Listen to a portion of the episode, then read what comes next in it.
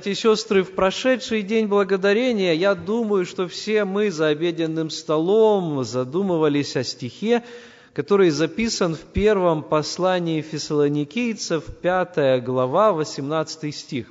Помните, там сказано «За все благодарите, ибо такова о вас воля Божья во Христе Иисусе». Этот стих, наверное, мы слышали уже не один десяток раз. Мы знаем, что это повеление Божье, но я хочу обратить наше внимание, иногда это полезно бывает нам, как будто бы впервые посмотреть на, казалось бы, знакомое место Писания, так, как будто мы его никогда не видели. И поэтому, если мы возьмем этот стих, мы вдруг обнаружим, что то, что в нем говорится, мягко говоря, немножко странно. Как это сам Господь нам повелевает, это повеление, за все благодарить? Скажите, кого Он призывает благодарить, друзья? Кого? Кого мы должны благодарить? Кому возносить эту благодарность? Ему, да. То есть мы должны благодарить Его. Смотрите-ка, что получается. Бог нам говорит, Он команду дает, Он дает нам заповедь, Он нам повелевает. Он говорит нам, вы должны за все благодарить меня. Причем подчеркивает еще это, в конце этого стиха он говорит, «Ибо такова о вас воля Божья во Христе Иисусе».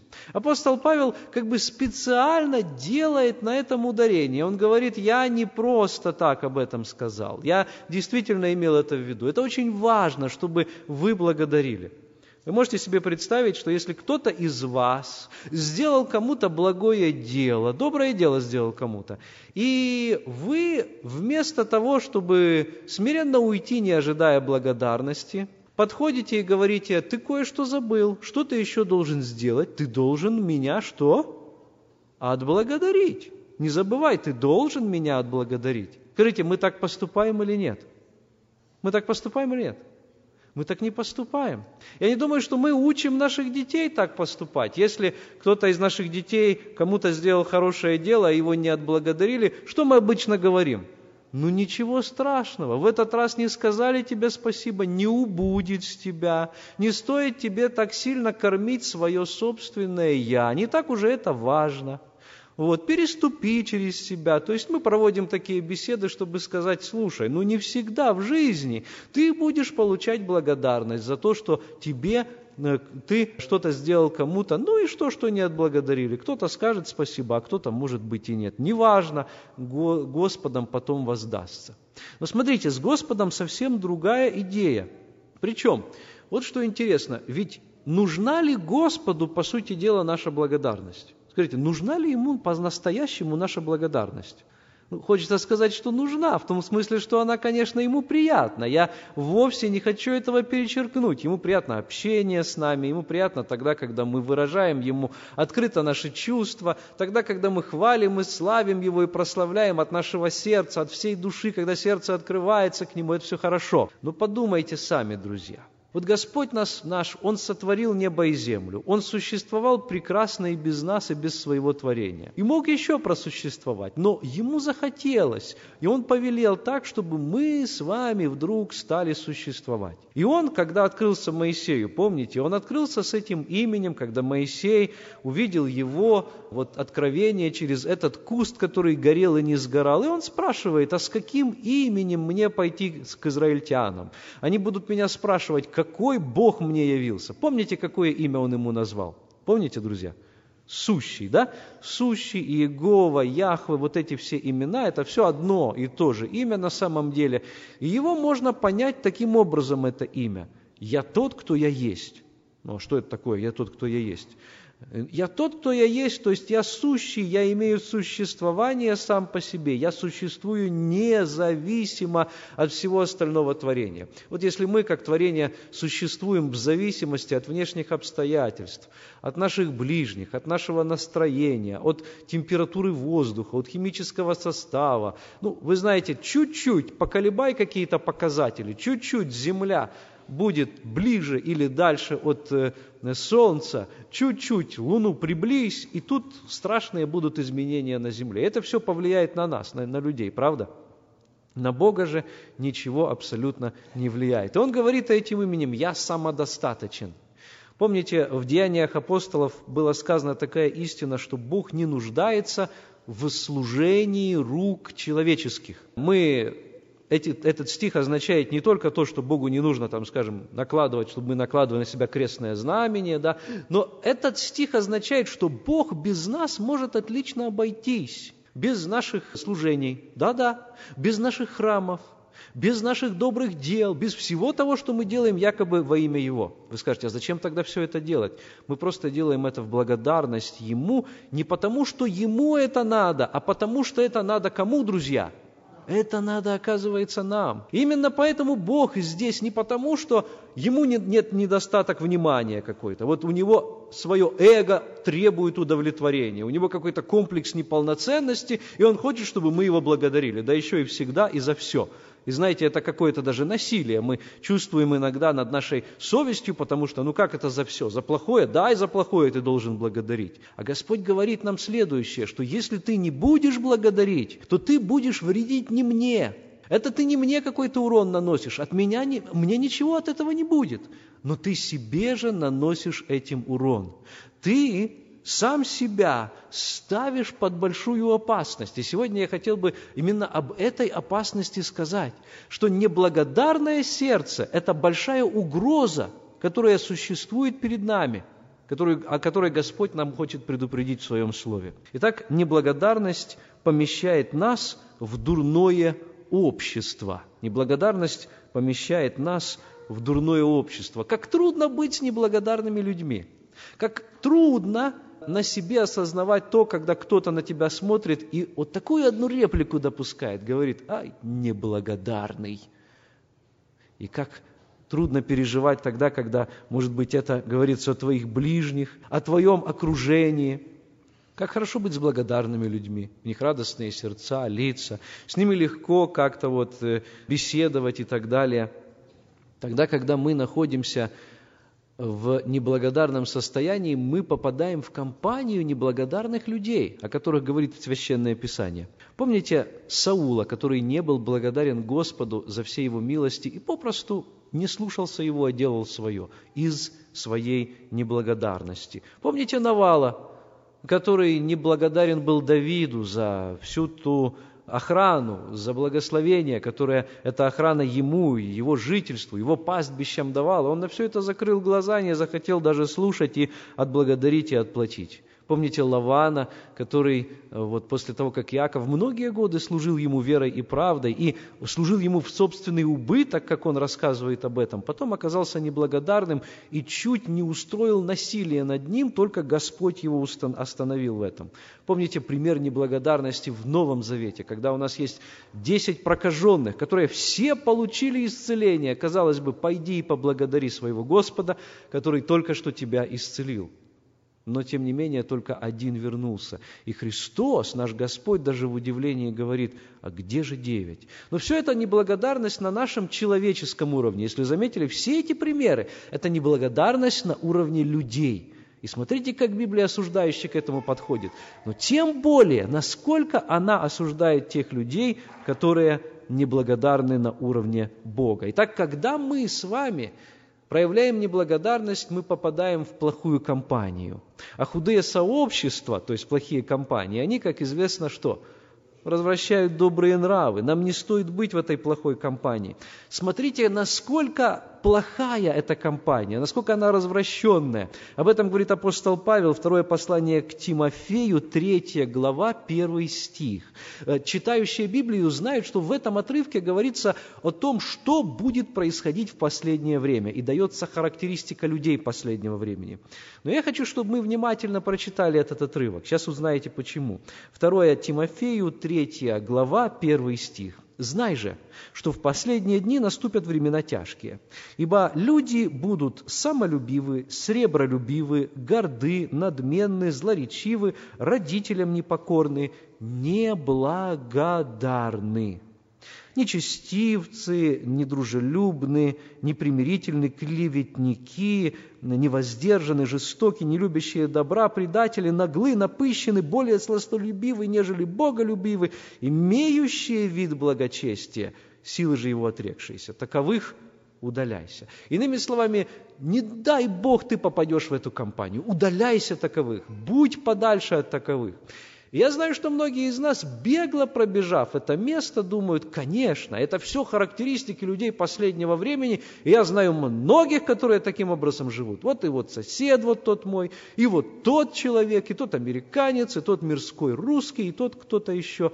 Но скажите, друзья, это вопрос к тем, кто внимательно читал это место, изучал его. Здесь говорится о мире или о церкви? Действительно о церкви. Это очень важно узнать. Откуда вы знаете, что о церкви? Пятый стих там, да, и церкви это написано, это говорится пресвитеру церкви, потому что Тимофей был таковым, он был молодым служителем, но обратите внимание на пятый стих, имеющий вид благочестия, силы же его отрекшиеся. Мир, он не, не хочет иметь мир, мир благочестия, э, вид благочестия. Это не, не вопрос, над которым этот мир задумывается и работает. Мы с вами, верующие, это те люди, которые задумываются, как быть благочестивыми. И поэтому многие из нас даже для того, чтобы одеться в собрание, у нас это один из важнейших вопросов, мы хотим иметь вид благочестия. Проблема в том, что, к сожалению, часто это только вид. И по этому отрывку в последние времена, обратите внимание, друзья, будут характеризоваться тем, что в собрании среди верующих людей будут люди с этими характеристиками – и центральная характеристика здесь, что они будут неблагодарны. Удаляйся от них написано. То есть не соединяйся. Иными словами, мы можем увидеть неблагодарность, оказывается, даже здесь, в собрании. Да-да, оказывается, даже и здесь. Лучше сказать здесь, да, в каждом сердце, в нашем сердце. Писание говорит о том, что тогда, когда мы воздаем злом за добро, это есть характеристика нечестивца. Вот в книге притчи, в псалмах есть такие места. Тогда, когда человек воздает злом за добро. И тогда, когда мы мы просто идем за толпой. Мы, например, не молимся после того, как проповедник э, говорит Слово Божье, да, и мы не молимся, мы там в душе где-то там вот молимся, да, не молимся вслух. Тогда, когда мы пропускаем нашу ежедневную молитву вместе со своей семьей, тогда, когда мы не выходим навстречу с Богом тогда, когда Он желает встретиться с нами ежедневно, тогда, когда мы не перечисляем благодарность за все те блага, которые Господь нам дал. И нам кажется при этом, что мы ничего особенного не делаем. Мы думаем, мы остаемся верующими людьми, мы входим в собрание, мы все-таки иногда молимся и так далее. Мы просто присоединяемся к этой общей толпе. Но по сути дела, друзья, мы присоединяемся к этим девяти из десяти. Улавливаете мысль, да? Там был один, он был в меньшинстве, и только он был благодарен. Причем как он был благодарен? Он не был благодарен в душе. Он не просто, простите за выражение, у нас такое есть в народе выражение, проковтнув и все, да? Он не просто облизнулся и пошел. Вот, э, спасибо, э, мне теперь хорошо, э, слава Богу, меня оставила эта болезнь. Нет, он пришел и конкретно перед Господом Иисусом пал и признал свою благодарность перед Ним, признал свою признательность перед Ним Иисусу за исцеление. И когда мы смотрим на себя, мы должны признать, что Писание, оно не поддерживает вот этой серединной серой территории. Ты можешь быть или благодарным Господу, а это значит за все. Помните тот стих, с которого мы начинали? За все благодарите, всегда благодарите. Такова воля Божья о вас во Христе Иисусе. Ну и снова нам трудно немножко, потому что мы думаем, ну как же это, насильно ведь мил не будешь, да? Господь говорит, ты должен себя в какой-то мере заставить, ты должен настроить свое мышление, ты должен иметь соответствующий образ мыслей, чтобы благодарить. Или ты будешь тогда неблагодарным. Да, но я, я, я благодарен, но не всегда. Такого нет, друзья. Ну, я не всегда молюсь, я не всегда открываю свои уста, не всегда имею возможность, побуждение, желание. Улавливаете? Мы себя помещаем в эту серую серединную территорию. Писание говорит или одно, или другое. Или мы благодарны Господу, да, всегда, да, везде, да, на всяком месте, всегда радуйтесь, за все благодарите, такова воля Божья о вас во Христе Иисусе. Вы скажете, так это роботы так поступают. Нет, так поступают истинные верующие люди, так поступают христиане. Они, оказывается, воспитывают себя, они, оказывается, понимают, что все, что в этом мире, их настроение, их сегодняшние обстоятельства, они все временные, а есть вечный Бог. И если у меня есть связь с этим вечным Богом, да мне ничего не страшно.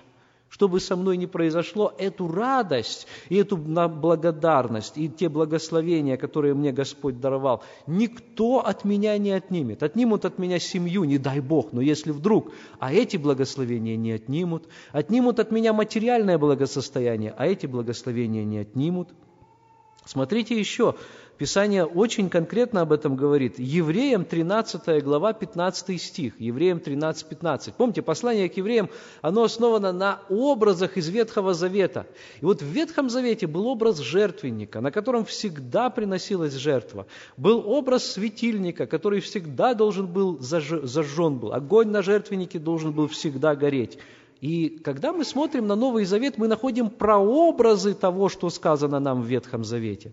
Вопрос в том, что какие-то жертвы в Новом Завете тоже должны приноситься всегда. И в этом стихе нам будет сказано, какие жертвы в Новом Завете мы обязаны приносить всегда. Смотрите, Евреям 13:15. «Итак, будьте через него непрестанно будем через него непрестанно приносить Богу жертву хвалы, то есть плод уст, прославляющих имя Его.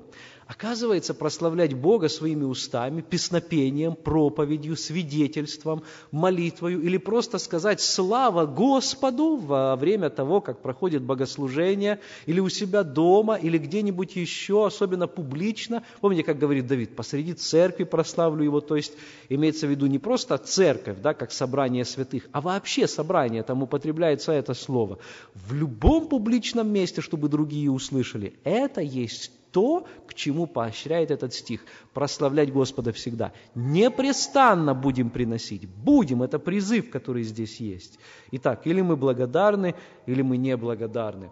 Вы скажете, ну как это осуществить на практике? Я, может быть, как-то рассказывал о том, как во время поездки в Израиле у меня была возможность посетить там собрание. И там дети Божьи в этом собрании, в основном, это пришедшие из мира люди, которые покаялись не так давно, несколько лет тому назад, уже будучи в Израиле, они покаялись. Это люди, которым в основном уже за 40 лет. Много пожилых людей, много тех, кого мы назвали бы бабушки и дедушки. У них много неверующих родственников. Они на себе испытывают сопротивление мира, гонения в реальном смысле слова, которые ожидают их в тех семьях, в которые они возвращаются, которые враждебны по отношению к христианству. И вот пресвитер церкви перед тем, как объявить время для общей молитвы, он говорит, пожалуйста, Пожалуйста, не больше 15 молитв. И очень кратко. И когда я э, услышал это, я подумал, может быть, это какая-то ошибка, но потом, каково же было мое удивление, когда люди в буквальном смысле разразились этими молитвами. Каждый желал помолиться. И остановились примерно после 17, когда уже было видно, что ну вот этот лимит 15, он уже исчерпан. А были еще те, которые хотели помолиться. И пресвитер вынужден был остановить их. Благодарность, она или есть, или ее нет. Ее мы можем воспитать не сверху, друзья. Мы не можем ее навязать, мы не можем сказать, ты должен это делать.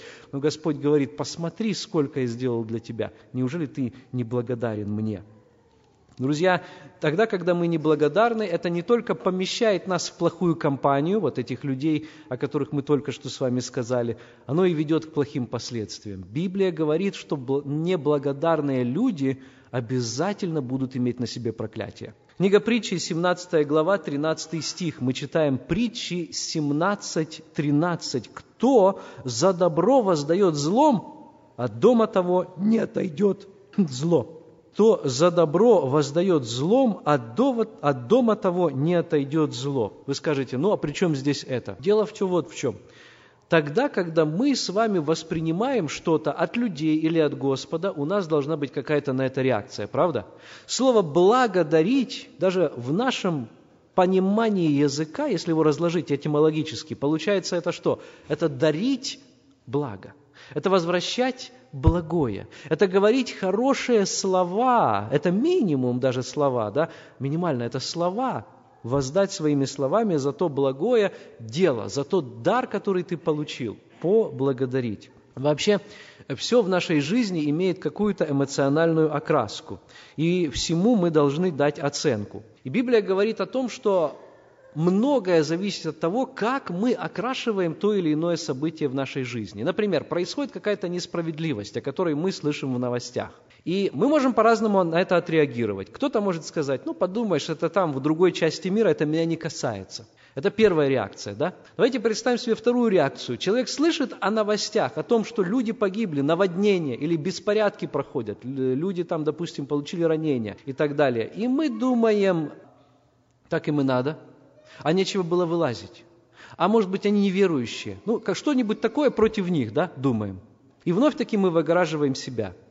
Или третий вариант, когда мы говорим, Господи, да Коля, когда уже мучения, стенания твари здесь на земле прекратятся? Когда же ты во славе своей придешь, и все обетования, о которых мы читаем в Священном Писании, исполнятся, и та тварь, которая стенает и мучается, прекратит свои стенания, и, наконец, ты установишь свое царство. Друзья, вот я вам перечислил три реакции возможных. Скажите, какая из них правильная реакция для христианина? Первая, вторая или третья? Третье. И мы все это чувствуем внутри, но почему-то не всегда наши чувства мы этому подчиняем. Но смотрите, как говорит Писание. Послание к римлянам, 12 глава, 9 стих. Там сказано так. Римлянам 12, 9. «Любовь да будет непритворна». То есть мы должны работать над тем, чтобы мы не были лицемерами, чтобы мы были страстными в любви к Богу и, я не побоюсь этого слова, страстными в ненависти к этому миру и к греху. И тут написано так, да будет непритворно, отвращайтесь зла, прилепляйтесь к добру. То есть пусть это будет у вас не просто на таком, знаете, уровне ну, ваших убеждений. Да, это правильно, да, я знаю, что так нужно поступать. Слово «страсть» в нашем языке имеет разное значение. Страсти есть плохие, похоти, страсти, да, но есть страсти, которые имеют в виду ревность вот об этой ревности я сейчас говорю. Библия говорит о том, что мы должны наши чувства воспитывать и подчинять. И вот то же самое касается благодарности. Если у меня неправильное чувствование, помните, Библия говорит, что у нас должны быть те же чувствования, что и во Христе Иисусе. И если я не подчинил Христу свои чувствования, то я не буду правильно реагировать на то, что происходит у меня. Тогда, когда я буду получать пейчек, я буду думать, это то, что и должно происходить. В конце концов, я заработал эти деньги, и я буду ими распоряжаться так, как я захочу. Вот откуда оказывается вот, это, вот этот менталитет собственника. Смотрите, как поступает истинно верующий человек. Он говорит, Господи, да если бы не Ты, да у меня не было бы ни сил, ни возможностей заработать и цента из всей этой суммы. И то, что я здесь, и то, что я в этой стране нахожусь, это милость Божья, это милость Твоя, Господь. Я не знаю почему, но Ты так устроил, вот я здесь. Я не знаю почему, но вот я зарабатываю, ну, может быть, не так много, как хотелось бы мне, но, по крайней мере, у меня есть все необходимое, и Ты меня всегда хранил и обеспечивал. Я никогда не нуждался, и была всегда возможность для того, чтобы не только самому иметь, но и уделять нуждающимся. Если мы положим руку на сердце, мы обнаружим, что это действительно так – и мы обнаружим, что благодарный человек, он так должен поступать. Библия говорит вот об этой страсти, которая должна быть у нас. Неблагодарность же свидетельствует о том, что мы перепутали и неправильно оценили ценности. Мы стали называть, как мы только что прочитали, зло добром и добро злом. И Библия говорит, что горе таким людям, которые так поступают. Господь дает нам добро, а мы говорим, ну, это ничего особенного, это, в общем-то, мы к этому привыкли, а тут это, это, это нормально, и более того, я на эту работу не пойду, там слишком мало платят, Господь мне ее дает, Он хочет меня чему-то воспитать, может, даже смирению, да, а я говорю, нет, мне нужно больше, это мне уже не подходит, и мы выступаем в роли той, помните, из, там такая старушка была, из, из сказки о рыбаке и рыбке. Помните, рыбак пошел, словил золотую рыбку, она стала выполнять все желания. Правда, не его желания, а желания его бабушки, старушки. И у нее был аппетит. У нее аппетит разгорелся во время еды. И потом она уже повелевала даже этой рыбкой. «Пойди, — говорит, — скажи ей, чтобы она мне дала того, того и того». И чего захотела. И вы помните, как низко она пала. Друзья дорогие, если мы не будем благодарны Богу, нас тоже может ожидать подобное падение. Потому что Библия оставлена нам в пример. Там говорится о страшной судьбе неблагодарных людей. Книга пророка Исаии, 5 глава, 20 стих. Там сказано так. Исаии, 5 глава, 20 стих. «Горе тем, которые зло называют добром и добро злом, тьму почитают светом и свет тьмою. Первое, э, простите, горькое почитают сладким и сладкое горьким». Я думаю, что когда мы читаем эти слова, многие из нас говорят, так это сказано о тех, которые, скажем, там вот люди живут во грехе, а мир это называет сегодня браком. Понятно, что да, это, конечно, и об этом сказано. Это сказано о тех, которые мерзость называют любовью, грех называют свободным выбором, распутство называют наслаждением, безбожие называют толерантностью. Но добавлю к этому списку, это тоже сказано о тех, которые на дар Божий говорят ничего особенного – которые перестали ценить те милости, которые Господь им дал, которые принимают за должное то, что они считают обыденным в своей жизни. И уж если какого-то чуда у них не произошло, и уж если они миллиона не выиграли, и уж если к ним, как говорится, счастье какое-то не привалило в мирском понимании этого слова, так они и недовольны, и им кажется, что им не за что благодарить Бога. Если они не, постоянно не продвигаются по карьерной лестнице, если постоянно они не получают своего, если у них нет постоянного материального достатка, которым бы они похвастались перед своими ближними, таким уже и поблагодарить Господа не за что. Таким образом, они обесценивают Божий дар. Господь же продолжает, смотрите, насколько Он благ и верен. Помните, в э, Нагорной проповеди, там в конце, в пятой главе Евангелия от Матфея, 47 стихом сказано, что Господь и солнце, и дождь, Он все это дает и праведным, и даже кому? И неправедным. Он всем это дает. Вот Его благость. И он говорит, вы, верующие люди, благодарите меня, потому что утратите те благословения даже, которые и есть. Помню одну американскую семью, которая поддерживала некоторых миссионеров, у нас славян-миссионеров, и я помню, общался с этой семьей. И потом, вы знаете, ну так вот как-то общались мы очень близко, и получилось так, я спросил у матери этой семьи, почему вы так грустны, что вас отягощает? Она говорит, да ты знаешь, попросили у меня одни помощи, рассказали о своей ситуации. И мы оказали им эту помощь. Я спросил, осмелился и говорю, какую же помощь вы оказали? Она говорит, мы пожертвовали им 220 тысяч долларов. Ничего себе пожертвовали, да? Думаем мы. На самом деле они пожертвовали почти все свои сбережения, которые были у них на тот момент. Потому что они увидели в этом ну, большую нужду. Их убедили, что эта нужда вот такая огромная, вопиющая и так далее. И она говорит, мы пожертвовали от чистого сердца, мы ничего не ждали взамен, но мы не получили даже благодарности. Говорит, это, конечно, нас очень сильно расстроено. Как Господь тогда себя чувствует, когда мы не благодарим Его, когда мы получаем от Него эти дары, как будто бы это должное. Но самое главное, как сильно мы вредим себе тогда, когда мы не благодарим. Что происходит с неблагодарными людьми? Посмотрите послание к римлянам, первая глава с 18 стиха. Послание к римлянам, первая глава с 18 стиха. Тот отрывок, который мы сейчас будем читать, я его называю лестницей вниз. Человек, который встал на этот путь, идет ступенька за ступенькой, он опускается все ниже и ниже, и Господь его отставляет. И здесь, в этом отрывке, апостол Павел вкратце для нас рисует страшную историю человечества. Если мы будем внимательно читать этот отрывок, мы с вами увидим, что оказывается в центре, в сердцевине всех проблем, с которыми сталкивается сегодня человек, находится именно неблагодарность. Я читаю Римлянам 1.18. «Ибо открывается гнев Божий с неба на всякое нечестие и неправду человеков, подавляющих истину неправдою. Ибо что можно знать о Боге, явно для них, потому что Бог явил им, Ибо невидимое Его, вечная сила Его и божество от создания мира через рассматривание творения видимы, так что они безответны.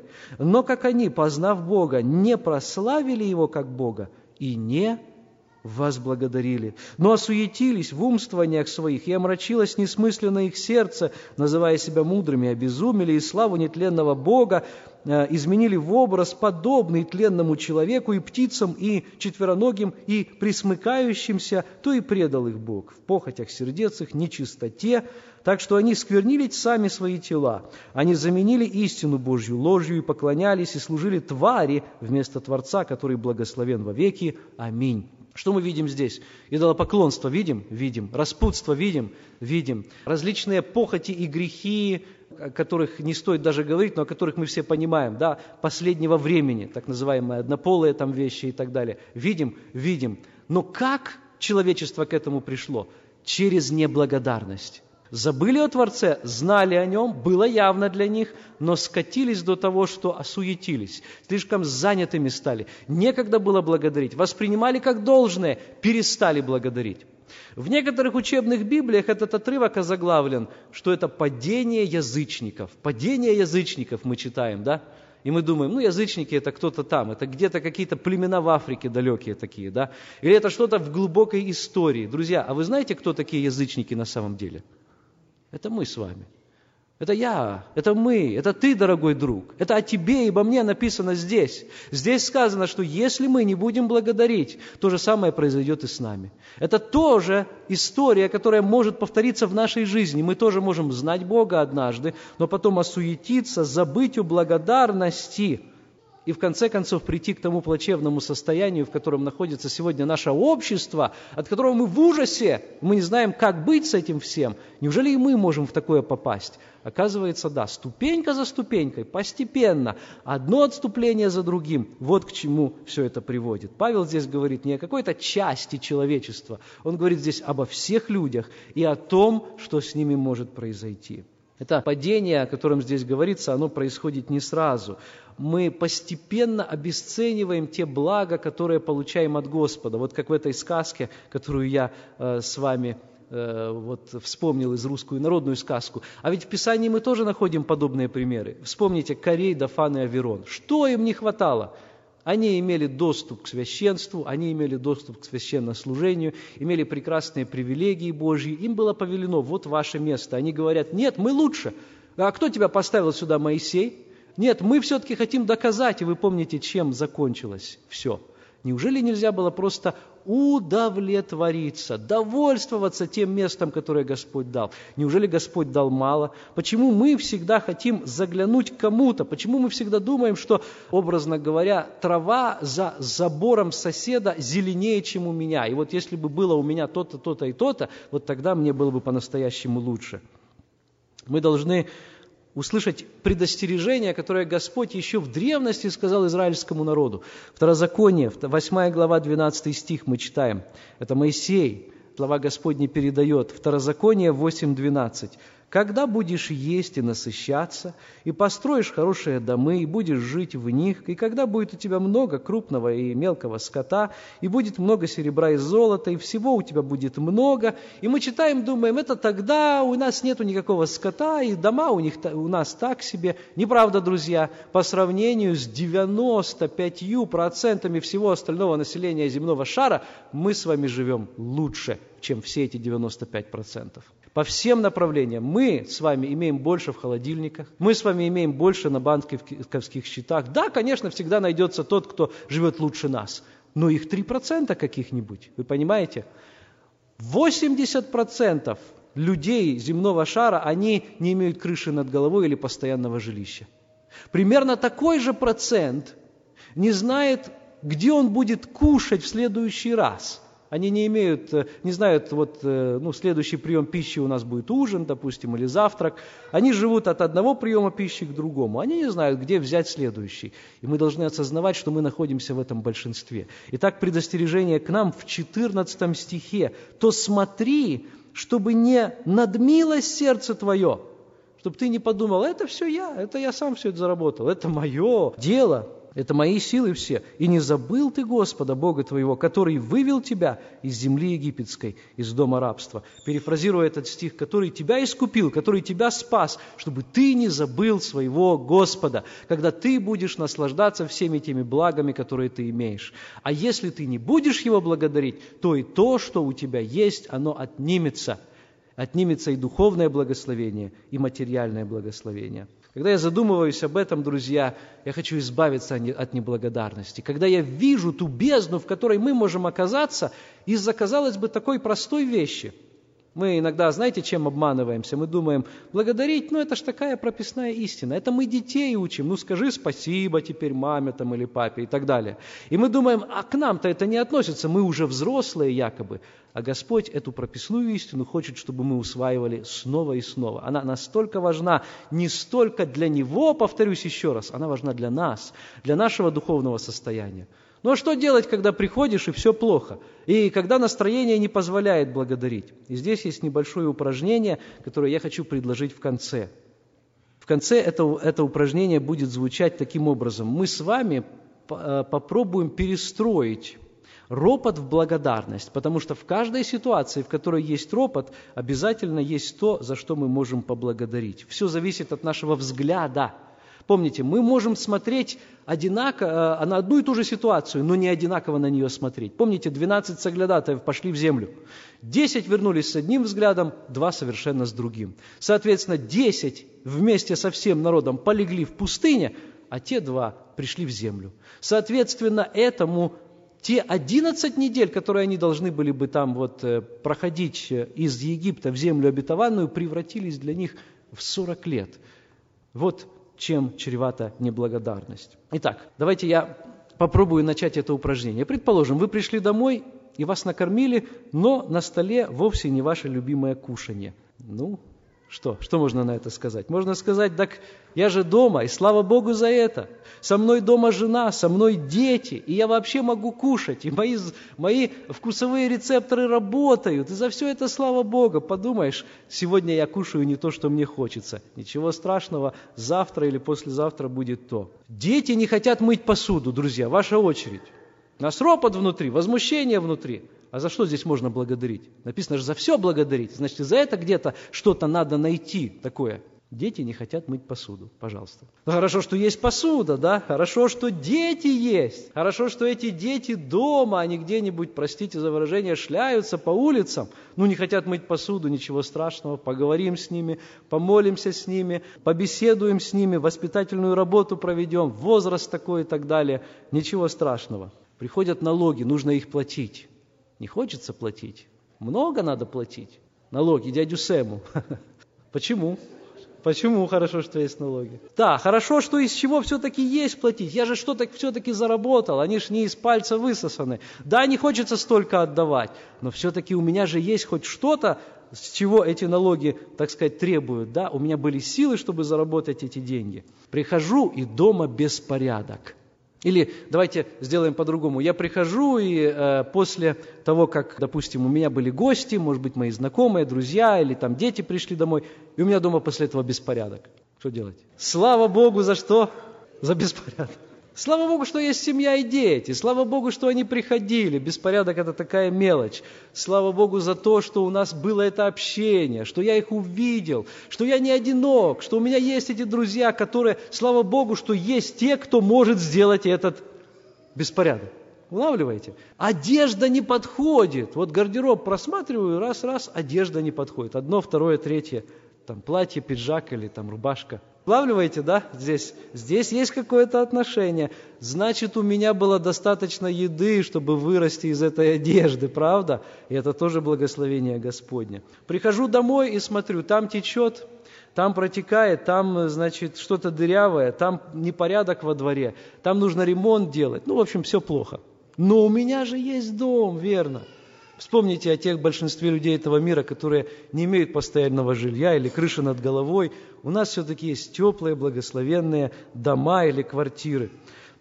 Как нехорошо поступает правительство, критикуем мы нынешнюю, может быть, администрацию, нам не нравятся законы и направления, и мы знаем, вот, может быть, либеральное направление это. И от этого нам становится плохо, мы начинаем роптать. Как выйти из этой ситуации? Как благодарить? За что здесь вообще благодарить? За все. А за что именно вот правительство? нет войны, да, и слава Богу, что хоть такое есть, и что нет анархии, посмотрите, что в других местах в мире делается, и все-таки у нас есть хоть какое-но спокойствие, и отмечу я, никто не придет, и пока, слава Богу, не наставит на нас дуло пистолета или автомата за то, что мы высказываем даже свое иногда недовольство этим правительством или критику. То есть у нас есть свобода чего? Свобода слова и свобода совести. А если кто в болезни?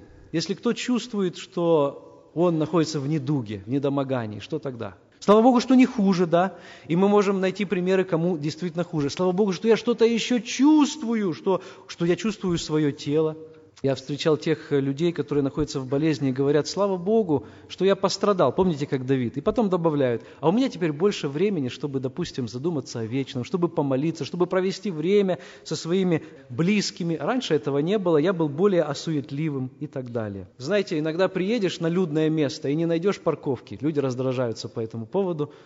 Уверен, что и у вас тоже такое было. Как выйти из этой ситуации эмоционально, внутри, как настроить себя на благодарность? Если собрание, это хорошо, да. В конце концов, да, я могу пройтись пешком. Слава Богу, что я могу пройтись. Физкультура полезна для здоровья. Да? Ну, вы увидели канву вот этих вот размышлений. Мы все, в буквально любую ситуацию можем превратить в благословение. У меня есть несколько знакомых здесь уже в Соединенных Штатах, которые тоже претерпели или большие операции, там им что-то вырезали, там желудки, кишечники и так далее, или вот они прикованы уже к инвалидному креслу. И я иногда им звоню, и перед тем, как позвонить, раньше я набирался смелости и думал, я должен их как-то поддержать, должен найти какие-то места Писания, чтобы их поддержать поддержать как-то. Потому что ну, человек сам, представьте, он всеми почти оставлен, он не может ходить в собрание. И я собирался с мыслями, духом собирался, находил эти места, набирал номер телефона. И потом на меня изливался такой поток благословений, мне некогда было даже слово вставить. И все это было в мою поддержку. То есть эти люди говорят, мы о тебе помним, мы о тебе молимся, да благословит тебя Господь. А вот еще что Господь говорит в своем слове. А вот еще что мы вспомнили за время нашего страдания, что Господь нам открыл.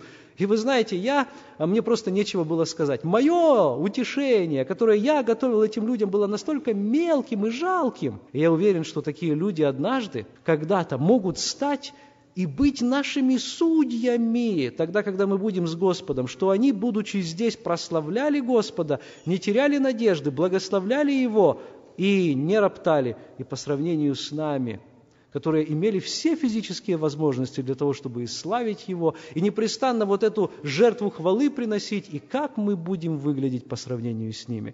И поэтому я хотел бы, чтобы когда я окажусь перед Господом, Он мне не сказал «неблагодарный». Я хотел бы, чтобы я, как и все мы, исполняли эту заповедь Господню. За все благодарите, ибо такова, а вас воля Божья во Христе Иисусе. Аминь. Помолимся.